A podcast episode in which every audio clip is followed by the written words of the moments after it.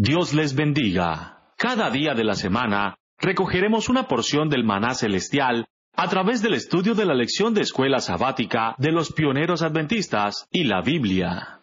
Bienvenidos.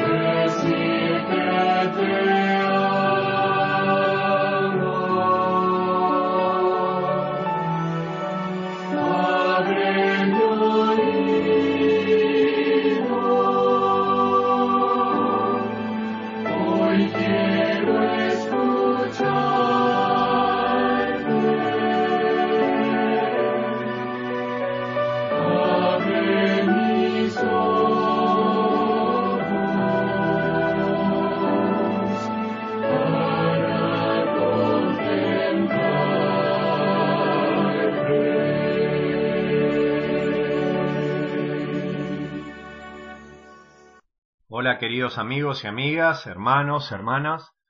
Una bendición poder estar nuevamente con ustedes en el estudio apasionante de la escuela sabática. Este caso será la vida de Cristo, una continuación de la primer escuela sabática que ofrecimos como tiempo de reunión de los pioneros adventistas del séptimo día. Hoy vamos a, ver la continuación de esa escuela sabática, la parte 2 de la vida de Cristo. Les quiero decir que esta escuela sabática fueron la que estudiaron los pioneros adventistas del séptimo día por los años 1909 en el trimestre julio-septiembre. Nosotros ahora nos toca en el mes de octubre, de octubre a diciembre vamos a gozar de este estudio de la escuela sabática. Les quiero decir que es una escuela sabática o un estudio bastante sencillo. Podríamos hasta usarlo de estudio bíblico. Son preguntas y respuestas como un niño. Pregunta al texto bíblico. Pero recuerden, del texto bíblico uno puede sacar tesoros que en el estudio personal pueden acrecentar la conversación y el compartir con los hermanos cuando se reúnan en sus lugares congregacionales los Shabbats, los sábados, para justamente compartir el estudio de la Biblia. Y tenemos la escuela sabática como una ayuda. Sin más, vamos al estudio de esta escuela sabática que nos compete hoy, la vida de Cristo, parte 2, y nos adentramos ya en el índice. El temario es el siguiente. En Galilea, la curación de un leproso, de un paralítico, el llamado de Leví, el ayuno. Nos vamos a abocar entonces a ver en este día parte de lo que se propuso hace un rato. Como material auxiliar tenemos el deseado de todas las gentes, el capítulo 27 y 28. Esto ocurre entre la primera y segunda Pascua del año 28 después de Cristo y el lugar es Galilea, en el desierto, en Cafarnaún o en Capernaún. Los personajes, Jesús, sus discípulos, el leproso, un paralítico, Leví, también llamado Mateo, los fariseos y el pueblo. Así que tenemos acá varias cosas por las cuales viajar en el estudio de la palabra. Pero vamos a comenzar justamente con la primera, ¿Qué es la pregunta para hoy? Primer pregunta. ¿Qué hizo Jesús la mañana siguiente al sábado en la casa de Simón? ¿Qué hizo Jesús la mañana siguiente al sábado en la casa de Simón? Marcos 1.35. La primera pregunta ya indirectamente nos hace ir al contexto. Si, si acá me está diciendo qué es lo que hizo después, a que le gusta estudiar la Biblia, va a querer saber lo anterior. Entonces, ¿qué hace? Se va a unos textos más arriba, por ejemplo, al 32 o al 29. En el 29 dice que él salió de la sinagoga y se fue y vinieron a casa de Simón y Andrés, o sea, su hermano, con Jacobo y Juan. Entonces ahí tenemos los personajes que no va a enfatizar este estudio, pero que nosotros cuando estudiamos la Biblia podemos hacerlo, ir al contexto. Entonces, sabemos que él salió de una sinagoga, que fue a la casa de Simón, por eso la pregunta es, ¿qué hizo Jesús la mañana siguiente al sábado? ¿A, la casa de quién? De Simón y Andrés. ¿Con quién fue? ¿Con Santiago o con Jacobo y Juan? Y la suegra de Simón estaba acostada con fiebre y enseguida le hablaron de ella al maestro, ¿no? Y entonces él se acercó, la tomó de la mano y la levantó e inmediatamente le dejó la fiebre. ¿Sí? O sea, enseguida le hablaron de ella, entonces él se acercó y la tomó de la mano y la levantó.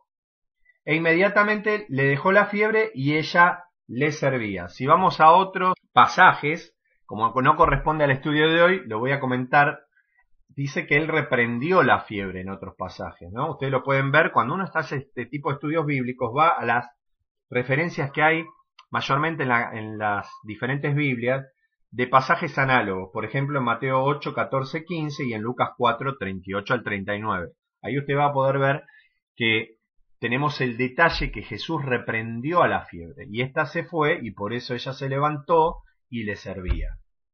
En el 32 dice que cuando llegó la, noche, en realidad eh, sí, el atardecer sería lo mejor, luego que el sol se puso, entonces acá tenemos una referencia interesante, que la puesta del sol marca lo que también se dice el llegar del atardecer, que es ese, ese crepúsculo que queda, ¿no?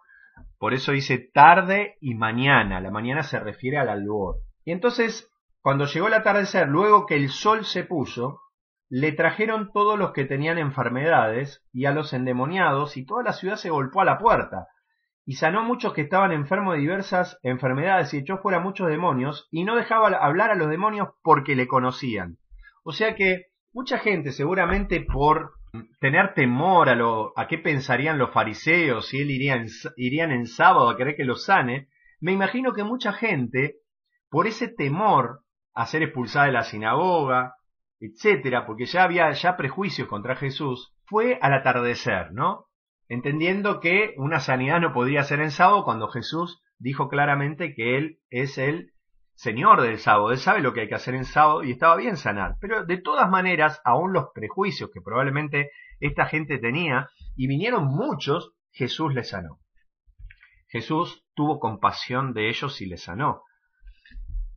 Qué bueno es poder tener este contexto porque cuando vayamos a las próximas preguntas ustedes van a entender por qué Jesús respondió algo que aparentemente es no darle cierta importancia a la gente que se acercaba.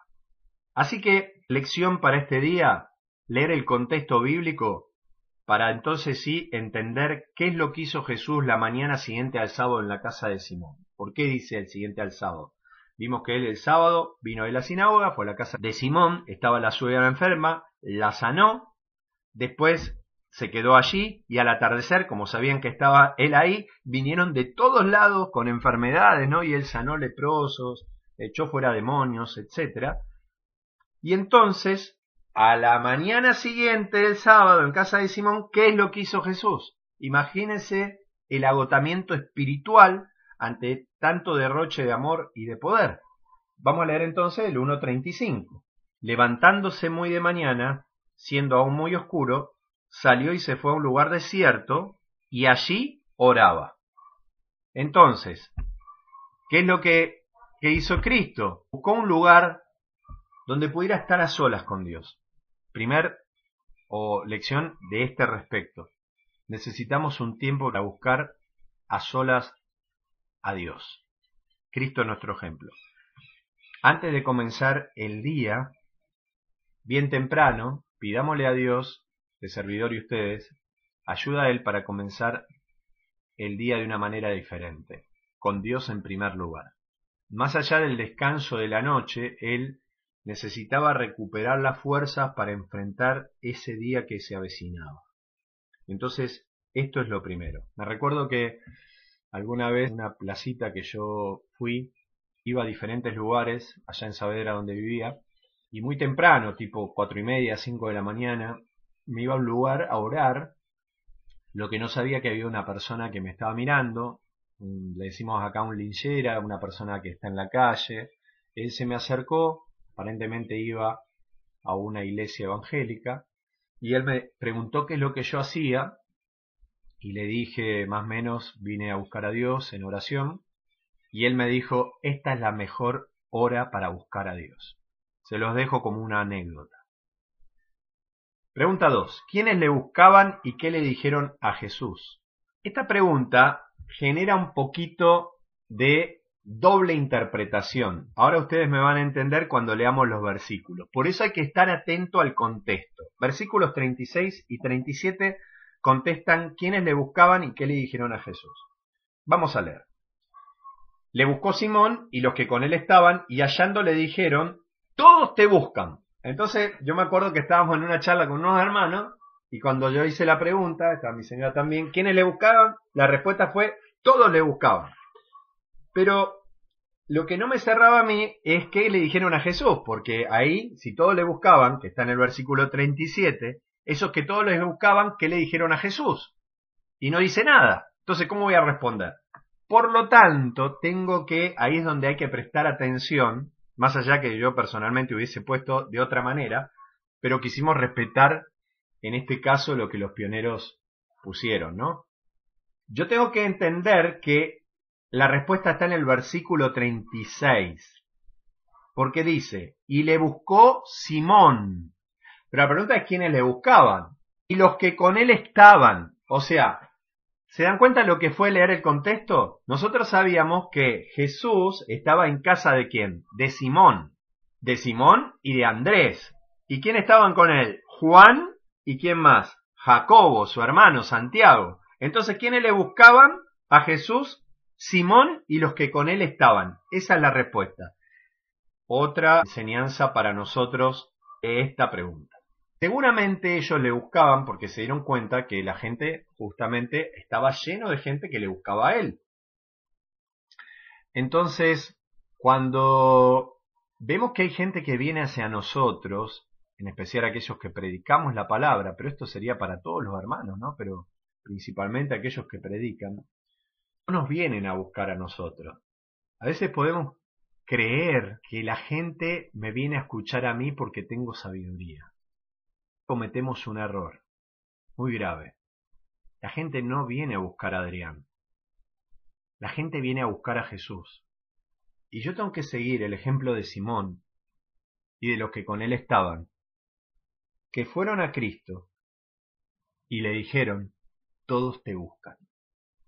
Así que ustedes pueden ver que en estos versículos podemos sacar lo que se llama entre líneas, descubriendo la verdad, podemos sacar lecciones para nuestra vida. Y ese es mi deseo en el estudio de esta escuela sabática. ¿Cuántos textos vimos? Dos nada más. ¿En cuánto tiempo estamos del estudio? Ya les digo, estamos en 15 minutos ya de estudio, con dos preguntas. Imagínense si todos los días podemos apartar un tiempo para leer al menos dos o tres preguntas.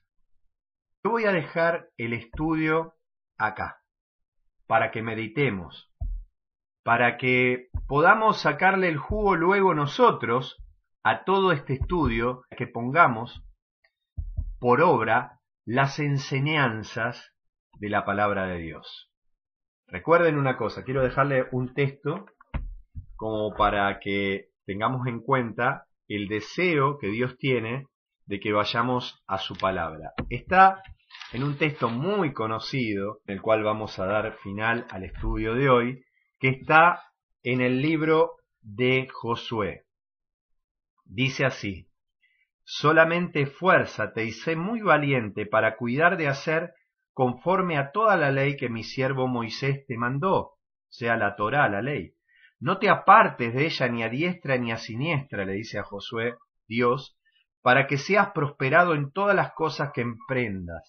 Nunca se apartará de tu boca este libro de la ley, sino que de día y de noche meditarás en él, para que guardes y hagas conforme a todo lo que en él está escrito, porque entonces harás prosperar tu camino y todo te saldrá bien. Mire qué importancia decir, en este caso era la Torá, hoy tenemos la Torá, los salmos, los profetas, los evangelios, la obra del Espíritu Santo o los hechos de los apóstoles, el Apocalipsis.